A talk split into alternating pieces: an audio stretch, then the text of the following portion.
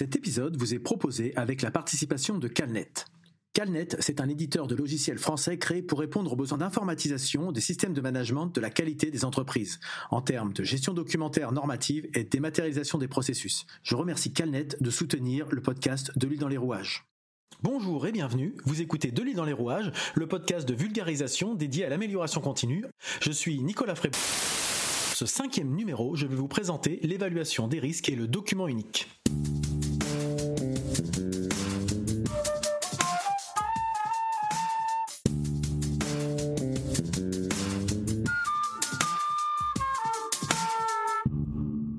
Alors avant de, rentrer dans le vif du sujet, un petit préambule pour évoquer l'évaluation des risques, qui est un sujet abordé le plus souvent euh, selon l'approche santé et sécurité au travail. D'ailleurs, au moment où j'enregistre ce podcast, nous sommes en plein confinement dû au Covid-19 et on entend beaucoup parler de risques, de documents uniques à mettre à jour. Et parfois, je suis surpris de lire ou d'entendre que certains chefs d'entreprise pensent que ce sont des démarches qui ne sont pas pour eux et qui ne concernent que les grosses entreprises. Pourtant, euh, le document unique concerne les employeurs au sein de structures juridiques avec au moins un employé et c'est de la responsabilité du chef d'entreprise. Donc euh, ça concerne beaucoup de monde. Et dans ce préambule, je voulais aussi aborder un, autre sujet, c'est l'approche par les risques. Puisque l'approche par les risques est intégrée explicitement dans les nouvelles versions des normes ISO. Et on peut se poser la question, qu'est-ce qu'un risque?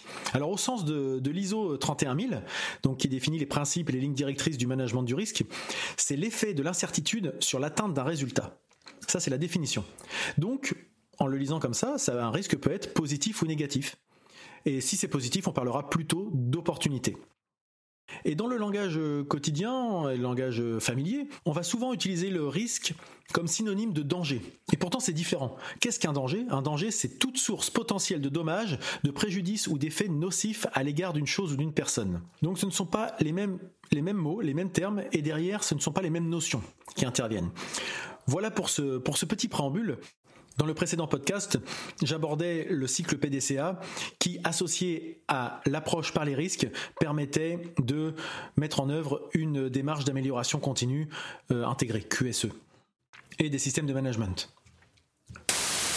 préambule et puis ces, éclaircissements, en tout cas du moins je l'espère, euh, l'évaluation des risques professionnels, sous-entendu santé et sécurité au travail, c'est une obligation réglementaire qui est décrite dans de nombreux textes législatifs français et européens. Ça impose pour chaque entreprise une identification des dangers, une hiérarchisation des risques selon euh, des critères de fréquence et de gravité, c'est souvent comme ça qu'on opère. Mais pour finalement mieux correspondre à la définition du risque telle que je l'ai euh, présenté juste avant, ça peut être aussi selon la vraisemblance et les conséquences de survenue d'un risque. Et tout cela permet de définir des priorités. Alors l'évaluation des risques professionnels doit être exhaustive concernant les activités de l'entreprise prises en compte, doit prendre en compte les facteurs humains, les conditions de travail, les heures de travail, la charge de travail, l'ergonomie, les compétences, etc., etc. Et elle doit identifier les risques pour l'ensemble des personnes concernées par ces activités. Cela permet de définir un plan d'action afin de supprimer les risques, si ce n'est pas possible de les réduire, voire de les maîtriser, en tout cas d'en faire un outil en matière de prévention. La prise en compte de l'évaluation des risques dans l'ISO 45001 doit faire apparaître que le chef d'entreprise employeur affiche sa volonté de réaliser cette évaluation des risques professionnels de manière autonome avec la participation des travailleurs de l'entreprise pour définir un plan d'action de prévention en fonction de l'évaluation des risques professionnels.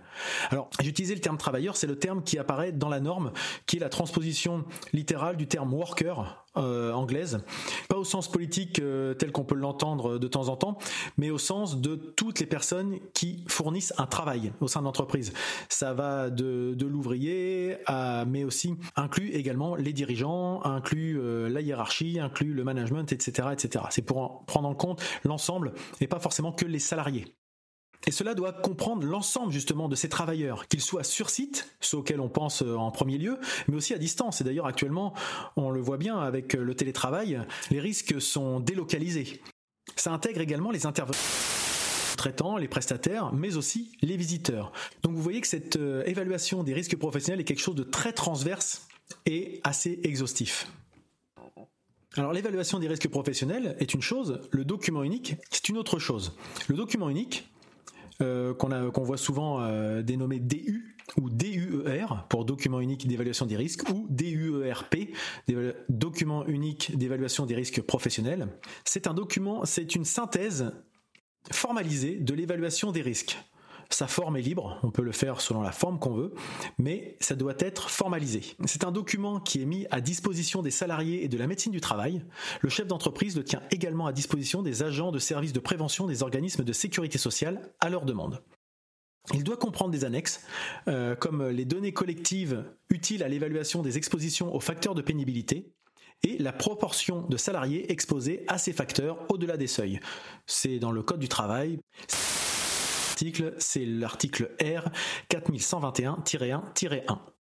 Le document unique permet de, formaliser et tracer les plans d'action et de prévention santé-sécurité au travail et leur suivi, afin de démontrer la mise en œuvre effective des mesures de prévention, de mesurer et statuer sur leur efficacité, l'important étant surtout que ce soit un outil de management de la santé et sécurité au travail qui correspond réellement au fonctionnement de l'entreprise et pas un document générique. Donc, encore une fois, un outil d'amélioration continue en matière de prévention. Ce document unique doit être mis à jour selon le Code du travail, encore une fois, l'article 4121-2. Il doit donc faire l'objet d'une révision annuelle, mais aussi être mis à jour lorsqu'une information supplémentaire concernant l'évaluation d'un risque est recueillie.